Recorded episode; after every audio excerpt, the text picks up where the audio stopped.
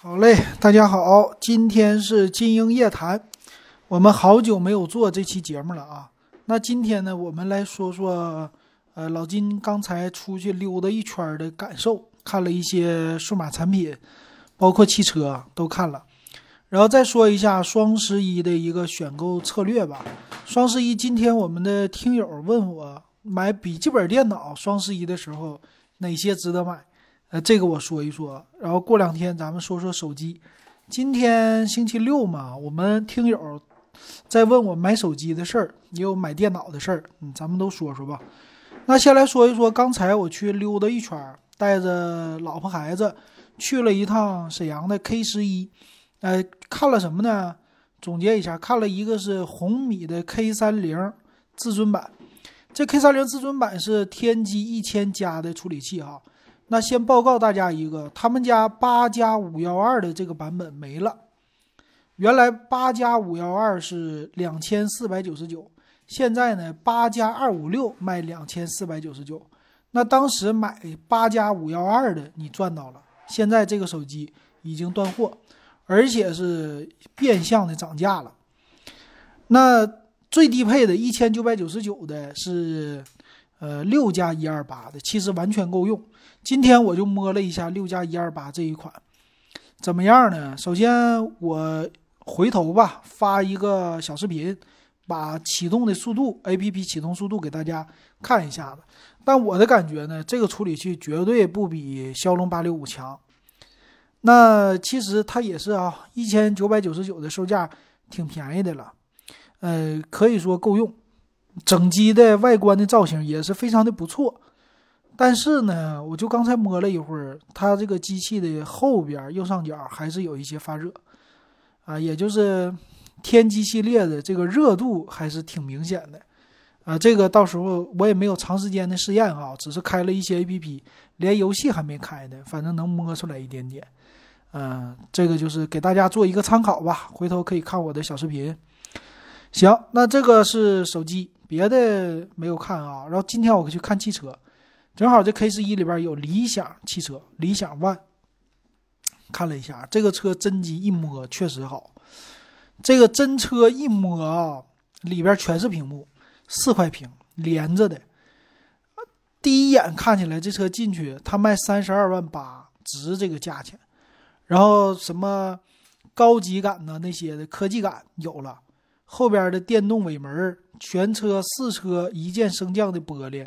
然后四车都是什么无钥匙进入这些的感应都有了，而且是六座七座任选。我看的是六座版，六座的话，第三排实在是有一点就是太小了，临时应急可以给小孩坐可以，大人就像我这个体重的上去坐特别的委屈，坐在那儿，而且后备箱空间特别小，就是你在坐六个人的情况下，后备箱几乎摆那个大的二十八寸行李箱就只能放一个。第二个别的都没地方放了，其实呢，那个车当四座车用还行，当六座车用有点委屈。买七座版的话呢，后边那俩座就别用，啊，就正常的话别用，当一个后备箱还凑合。所以这个储物空间我感觉，呃，要是坐三排人的情况下比较少。但是那个车确实整体看起来比较的好看，三十二万八，它有一个。那种的比较淡蓝色吧，它是三十三万八加一万块钱特殊的颜色，但是其他颜色三十二万八，挺好的，给有钱人比较当玩具比较合适啊。你像咱们这种普通的工薪阶层的话，买个那车还是有点儿有点贵的。然后这么一比的话，买特斯拉还算是便宜，年轻人可能适合特斯拉，像老金这个体重呢比较适合这个车啊，就是有点贵，买不起。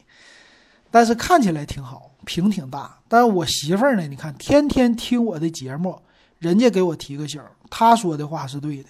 她说什么呢？说你这你看这个车啊，好是好，但万一这个车坏了呢？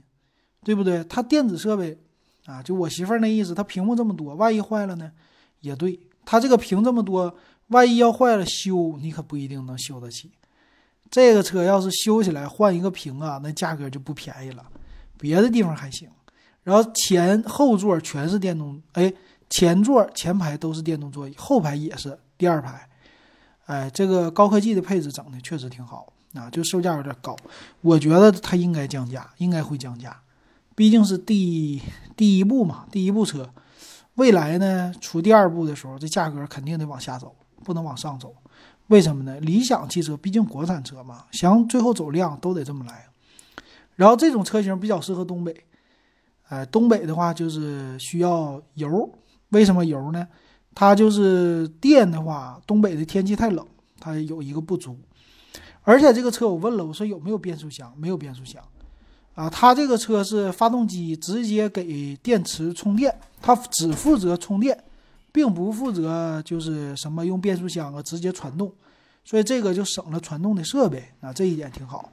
那这车的缺点呢是座椅太硬，我一坐上去我感觉是个板凳，就这样的感觉。这是跟特斯拉倒是有点像，特斯拉那座椅当年我去那个 P 系列吧，P 八零 D 吧，我去二手车市场去坐过，那座椅那叫一个硬啊，它这个也是这么硬，就这一点不好。我觉得座椅应该改软乎点儿。这还没有我那个帝豪开的软和呢，这太硬了，应该做成大沙发。亮点呢就是副驾驶，副驾驶这块屏真好，你躺在那儿看电影正合适。呃，它这个音响音响还行，你就把这个音响开开，放在你家一坐是吧？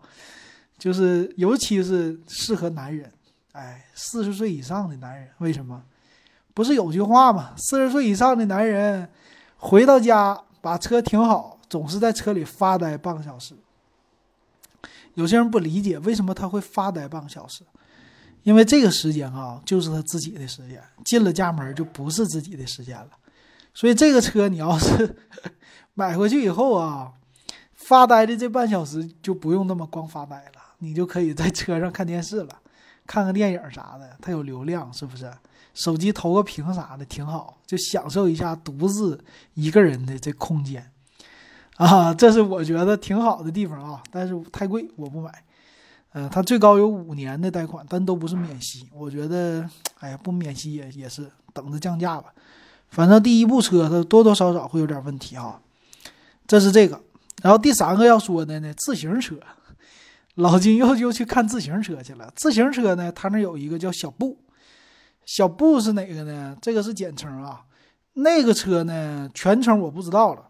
它是一个英国的折叠自行车，大家你要是百度，你可以去查一下英国自行车小布，啊，这个非常有名，这是英国的很著名的自行车里的奢侈品，小资喜欢的，啊，我看了一下啊，这个我也觉得现在不贵了，卖多少钱呢？两种配置，一个是低配一万两千二，还一个高配一万五千，啊，就这俩价。一万两千二的呢是两速的，就是后边的变速器，然后一万五的是六速的，就差在这儿。它是三折叠，折叠在哪呢？前面的轮子它这个杆儿可以折叠，然后后边的轮子可以折叠，中间的一个，这样的话三折折出来的一个小车，二十斤呢还是九点八斤的重量啊？官方这么说的，我问了，不是铝合金，但是骑起来比较的轻。哎，那个车很多人说哇，一万多块钱，这还是便宜的。哎，其实真不贵了啊！你得现在想一想大家的工资水平，而且你想一想现在一个手机多少钱，是吧？我就这么想。你就这两天咱们点评 iPhone 十二，你点评什么那个最新的华为 Mate 四零 Pro 加保时捷版多少钱？是不是？你有这一万二，你买个自行车，这手机能用几年呢？多说五年到头了吧？那自行车呢？十年打个底儿吧，对不对？那你正常保养的话，用个十年不成问题，只要别丢啊。那那车估计你也丢不了，为啥？太贵了，你就得眼皮底下，呃，通勤或者是呃拿到哪儿就拎到哪儿。它不是拎着，后边有个小轮儿啊，折叠完底下有个小轮儿，你可以拖着它走啊，这是它的一个特点。所以我感觉呢，其实一万二的话买自行车还行，而且这车我问了，我说沈阳市有多少买的？他说 沈阳现在有一百多人买，啊，你就知道这车多么的小众了啊。呃，他说全国就三家专卖店，北京、上海、沈阳，他这么说的，我没有具体查，但是这么一看，那沈阳挺行啊，那有点有点不对呀。按理说应该南方有啊，对不对？深圳、广州都必须有的。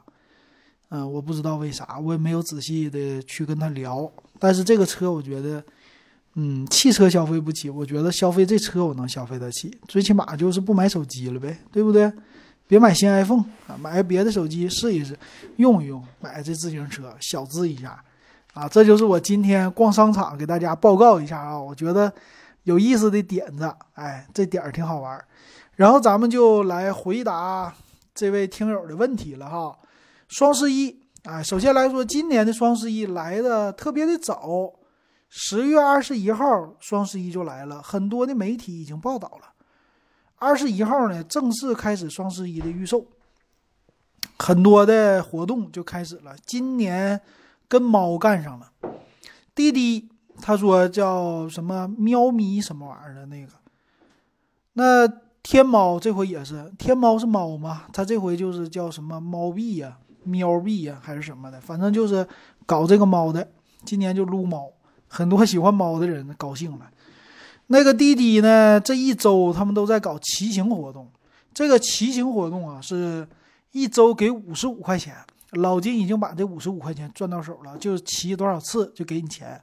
滴滴这次的花的钱还是挺多的，说是一百零一个亿，还有助力的朋友助力就给钱。这活动基本上快结束了，整的挺挺溜啊！我就赶上一个最后。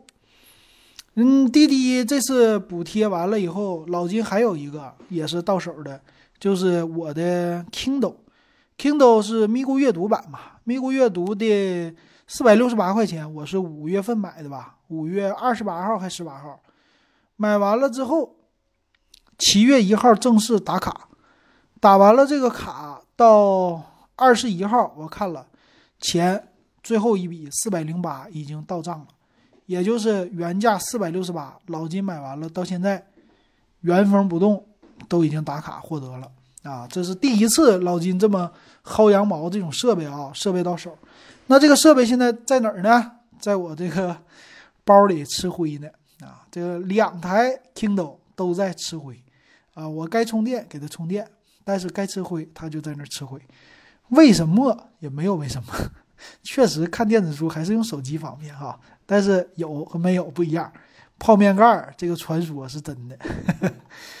行，那咱们来说这个笔记本电脑吧。双十一什么时候买呀？大家也可以听我去年的节目。我回头这么的吧，把这个节目给它提上来啊，提到最新，大家可以听一听。其实，呃，按我以前的经验来说，双十一一号那一天，到现在来说，我估计也是这样的啊。今年。双十一也就是一号当天，应该是价格最低的时候。你今那一天买没问题。那我估计今年肯定是零点场，你就是十月三十一号晚上十二点，你就买这个零点的时候赶这个零点场买，价格应该是最低的时候。然后再有一个点就是双十一当天零点，为什么是这两个呢？尤其是十二点以后那一个小时。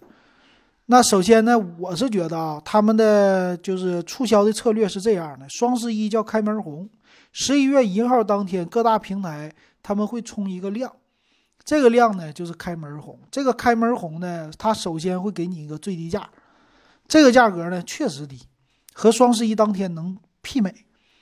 那为什么这么搞呢？你想一想哈，双十一当天他来最低价，大家买了以后，有的人他会犹豫。他不知道，他可能会想双十一我再买，这一天不是最低价，对不对？然后咵给一个非常低的价格，你不买，十二号啊不十一月二号那天，它价格又提上去了，提上去以后，它慢慢的波动就是达不到一号那个低价，这样的话你就会觉得有一点犹豫啊。那有的人他就会买，他十一月二号也买，他会搞不同的场，就是一号是电脑啊。二号生活用品呢，三号又是什么这样的来回的这么换，但是都没有一号便宜。等这个二三号啊，你发现都不行了，到了十号你还没有这个最低价，那双十一当天你是不是就会买了？很多人就会毫不犹豫的买，而且双十一很多人是，就咱们说不经过大脑思考的无脑买，就是之前他也没有关注价格，他就觉得今天便宜他就买，但实际呢？可能说第二天它还有返场更更便宜，或者说还是那么便宜。我建议你啊，你现在你就加入购物车，你就观察一下它的变化，这样比较好。然后喜欢的东西先盯紧。其实历年双十一，老金当天都没买什么东西，因为啥呢？我觉得没啥可买的了，平时都买好了。但是呢，有一个问题，就快递被双十一搞的那个时候特别慢。有东西那你就提前买，有生活用品呢提前去买，后边你不着急的你再延后买，而且它的发货受影响啊，总是双十一当天买的一个星期发完，对不对？这现在大家都已经知道套路了，那能尽量提前就提前，看好就可以了哈。那双十一的买电脑啊或者买手机的第一个看点就是 iPhone 会不会降价，华为应该不会降价。华为最新的 Mate 四零，嗯，补贴不会那么猛，但是 iPhone 十二补贴应该会猛的，到时候咱们就看啊。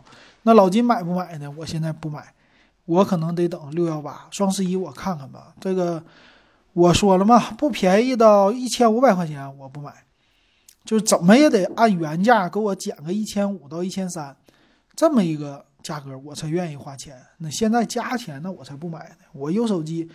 换个电池就行了，对吧？这就是咱们关注性价比的人，哎，来这么选。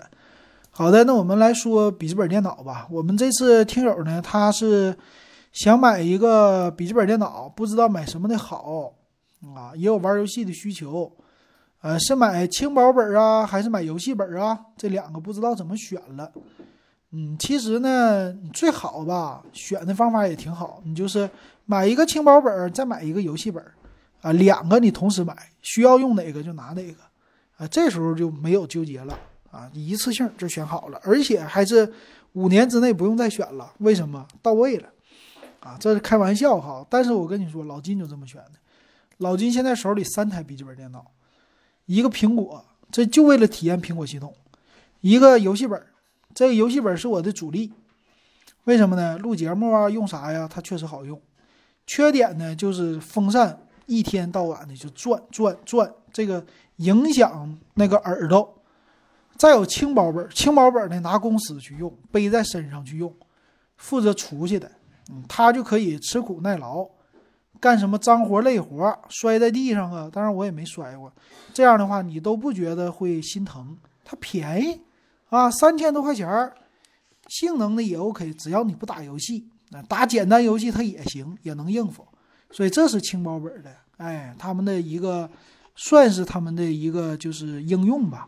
轻薄本负责移动，游戏本负责放在家里边玩儿，苹果本负责体验苹果的系统，出去装去。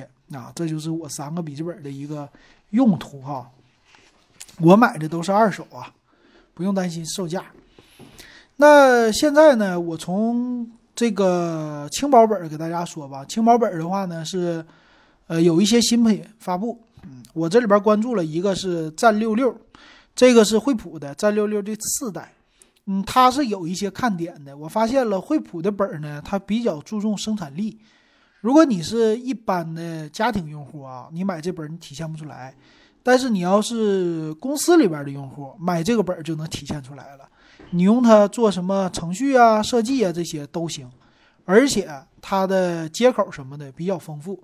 属于传统老牌的一个笔记本电脑的厂商，那这个战六六的第四代呢，现在推出一个就是啊英特尔的酷睿的版本是十一代的酷睿 i 五，然后十六个 G 的内存，五百一十二 G 存储，并且配了最新的 MX 四五零的独立显卡加高色域的屏幕，卖多少钱呢？四千九百九十九啊，这个售价已经非常非常合适了，而且是十二期免息的。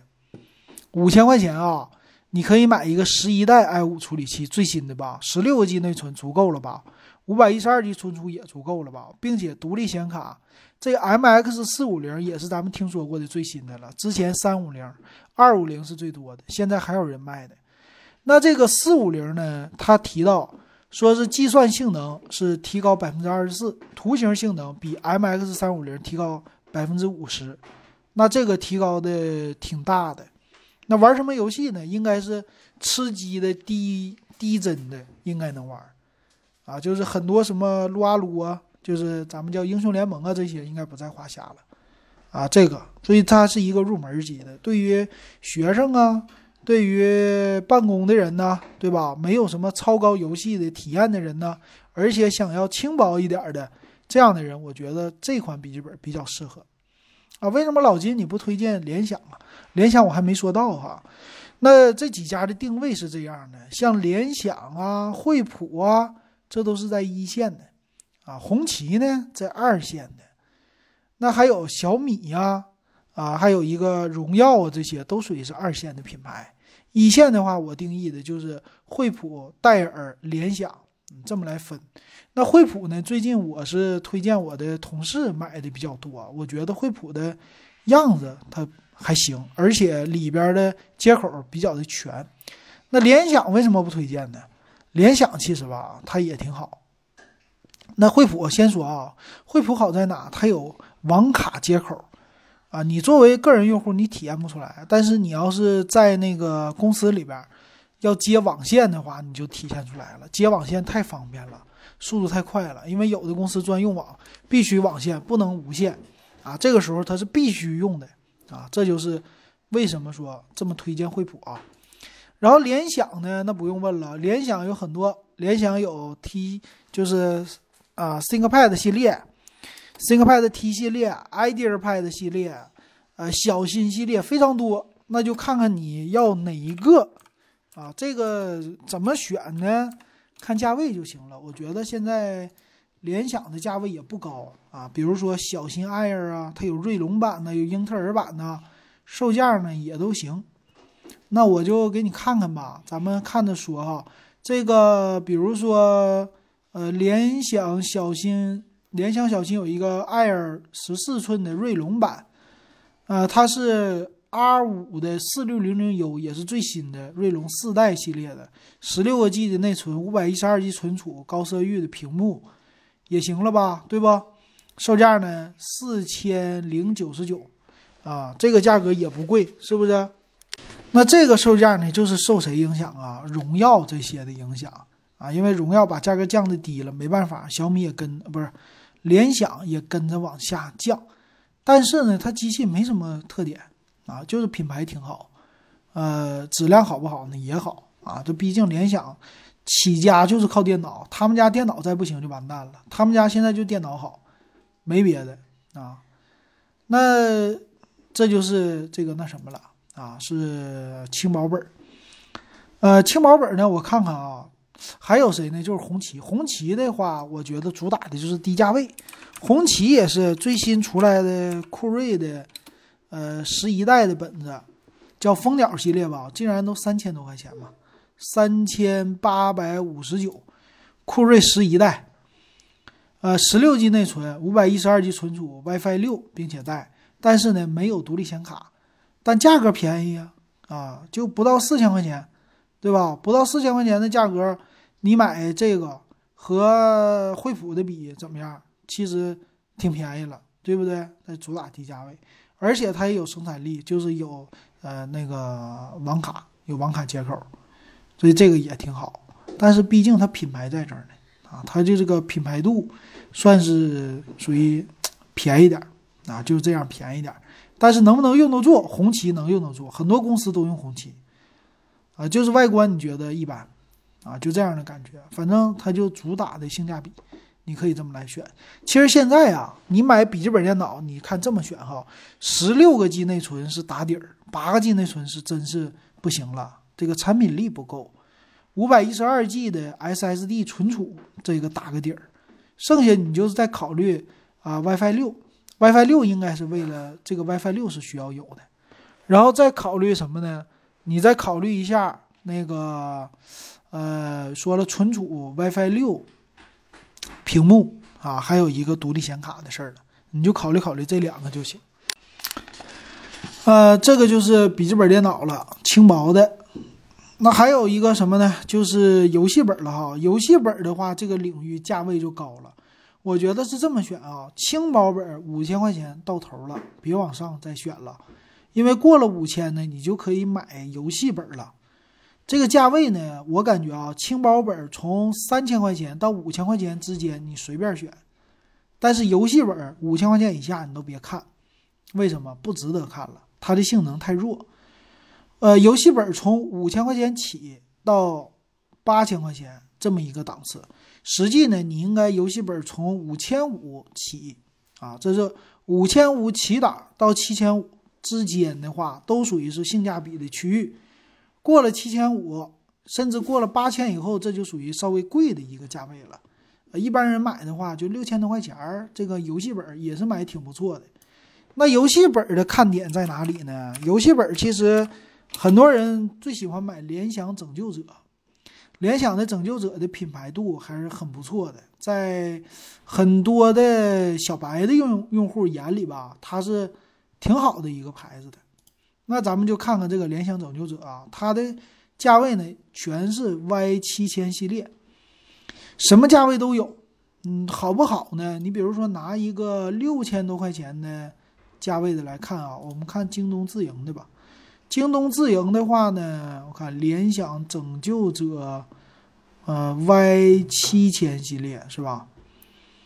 呃，Y 七千系列的话是七千多，七千出个头。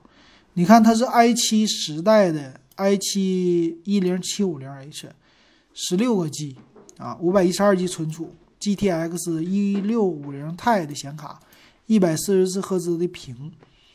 这个呢，其实联想的拯救者在今年出了一个小事儿啊，就是六幺八的时候，它的特价的那个机器竟然比之前的便宜几百块，就在八千的价位，还是打到七千多的价位啊，给你一个 GTX RTX 二零六零的，还有一零 CPU 是一零八五零的，所以很多用户吐槽，反正这种联想这种公司大公司吧，他们的价位啊。有的时候是忽高忽低不定的啊，说是特便宜，唰一下就把价位降下来了，啊，这种的你就那啥吧，啊，就多盯着一点吧，看到好的了买就行了。然后联想的质量那没得说啊，毕竟是一线嘛，一线的品牌就是性价比不是特别的明显啊，这个样子什么的倒是挺不错的，中规中矩啊，我就觉得联想的拯救者系列是中规中矩的。呃，我也看了很多，确实买的人很多，呃，主要是品牌度非常好，嗯，很多人就这个价位首选联想。那戴尔值不值得选呢？我觉得一般啊，就不用选戴尔了，戴尔贵。G 七系列其实戴尔的产品力啊，跟联想比，联想还算便宜的啊，买联想就可以了。啊，再有性价比的系列呢，那神州笔记本了，对不对？但是神州可能没人愿意买吧，神州叫上传嘛。神州的产品力啊，便宜，确实便宜。它能给你 RTX 二零六零的显卡，你可选择特别多，而且价位能给你做到六千多块钱，啊，这个挺便宜的。比如说，呃，他们家六千一百九十九，八个 G 的内存，五百一十二 G 存储，十五点六寸的一百四十四兹赫兹的屏幕，但是给你做到 RTX 二零六零的显卡。啊，就这个二零六零显卡就听着就挺得劲儿，对不对？但是 CPU 可能一般弱一点，然后它的再好一点的啊，我看一下啊，比如啊和刚才那个联想很像的啊，i 七一零七五零 H RTX 二零六零显卡，十六 G 的内存，二五六 G 存储加一 T 的这种叫战神 Z 八，我看看啊，CU 七 NK。呃，C U G 八 C U 七 N K 这儿呢，它是卖七千七百九十九啊，这么一个售价，给你做到 R T X 二零六零了。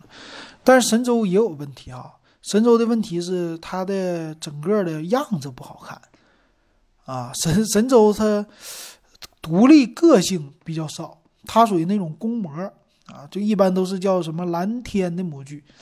它那个做出来呢，就是那个样子，特别的中规中矩，拿出来特别的厚，啊，就到手你就感觉这玩意儿不不是那么特别的高档啊，就那种高档感、个性化少一些，这是别的牌子和它不一样的。然后另外你可以看什么呢？就最近的性价比的华硕天选了，对不对？华硕天选卖的确实好啊，样子也好啊。我同事有一个，我推荐完了他买的，这个样子确实挺好看啊，屏啊，里边的键盘呐，还有这灯啊都行。多少钱呢？六千七百九十九能买一个 R 七四八零零 H。啊，GTX 一六六零 Ti 显卡，一百四十四赫兹的屏幕，啊，这价位六七九九。然后我感觉啊，你要是买游戏本的话，尽量上到 RTX 二零六零的显卡，多花点钱，啊，最低你也搞一个一六五零的，一六五零 Ti 都行。但为什么说二零六零呢？因为毕竟啊，你要现在。买个游戏本，你得为未来着想啊！现在人家三零系列都出来了，那二零系列肯定慢慢的降价呀。你花七千出个头买一个二零六零系列，对于未来的游戏支持是比较多的。你现在那个 GTX 系列确实有点低了啊，有点过时了，未来的游戏支持有点费劲。所以我建议的话，二零六零的显卡起吧，啊，如果你能承受的话啊。那基本上，你要是买二零六零显卡的话，都要超过七千。那你要说我就买五千多块钱的价位，哎，六千多块钱这价位买什么呢？那就是 GTX 一六六零 Ti，选这样的显卡。呃，还有 CPU 的话呢，尽量你就 i 五就够了，你不用上 i 七，硬上 i 七就价格贵，i 五足够啊。玩游戏的话，i 五的产品。呃，这个计算能力啊什么的可以了。屏幕呢，一四四赫兹必须啊吗？这个不一定。嗯，有当然是更好，没有也没事儿。为什么？它也是需要有一些游戏的支持。那这里边性价比比较突出的呢，可能你买不到，就是呃猎人，华为的荣耀啊，荣耀猎人。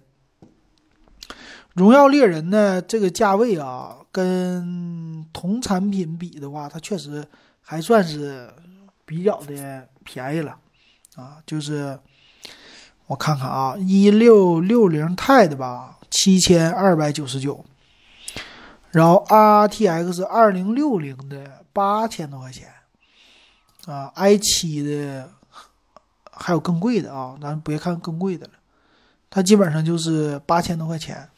这个呢，外形比较好，然后中间的价位什么的也算便宜，而且还有一点自己的特色啊，光污染呐，还有笔记本能给你支起来呀，这些这都是别人家没有的，但是得抢啊，比较费劲啊。未来做一个备选的方案，我觉得还挺不错的。然后还有谁家呢？嗯，还有的话，其他家也都行吧。其他家可能有的人会买什么机械师啊，还有一个叫雷神呐、机械革命啊这些的，这些牌子我感觉一般啊，反正都是二线，都是一些国内厂商的副品牌。呃，外星人咱不用说了，外星人这也太贵，是不是？然后红旗系列呢也有。红旗系列呢，他们家叫暗影骑士，呃，红旗的很多游戏本可能大家都不太清楚，是吧？啊，还有一个微型，那这种呢，他们的主打特色就是厚，比比谁家都厚啊。外形呢也是没有华硕那么特别的抢眼啊。今年，嗯，他们就属于是有和没有的区别，性价比呢也不突出。你比如说红旗。它叫暗影骑士嘛，它卖的价格都已经超过八千了，它也不过就是 GTX 一六六零 Ti 的显卡，哎，这个有点不应该啊！明明是再便宜一千块钱，就是七千多块钱，它卖八千六百九十九，就这样的小众一点的品牌你就不用看了，啊，还是买大众的比较好，因为未来你卖，相对来说算是保值一些吧，你卖出去好卖，你像什么机械师、机械革命、雷神。啊，神州你卖的时候那跌价跌的就是多，没办法。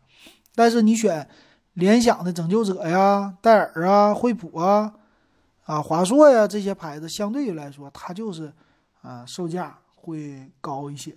嗯，这没办法。所以你买的便宜，它保值率就差。嗯，但是这个你要是用个时间长一点是没问题的，用个时间五年吧，嗯，五年是没啥太大问题的。所以我的感觉啊，买游戏本儿，如果你就喜欢这个轻薄，放在家里不移动，哎，可以买游戏本。你要是想移动的话，天天背着，要看移动是多长时间，一个星期移动一次，那可以啊买游戏本。你要天天移动，那背游戏本太累了，实在是太累了。那买笔记本和买电脑呢？买电脑的话，其实台式机现在也不便宜，但呢，电脑它散热，它最起码就是声音呢，不像笔记本这么像飞机起飞似的，呜就起来那种声，它还是一个算是比较均匀的发声。当然，噪音的话都差不多啊。笔记本相对来说，游戏本的噪音稍微弱一些啊。这就是我的我的觉得能看到的机型，给大家说一说吧。你要是拼这个高端，那就多了。所以这么总结一下啊，联想的拯救者系列可以看一看，惠普的应该叫暗影精灵，暗影精灵系列呢也可以看一看，他们家也有一些便宜的机型，嗯，但是得找啊，机型种类太多了，六千多块钱，比如六四九九的价位能买到锐龙七四八零零 H，然后 GTX 一六五零 Ti，啊，还有。十六 G 内存，五幺二 G 存储，这样的价位稍微来说有点贵啊。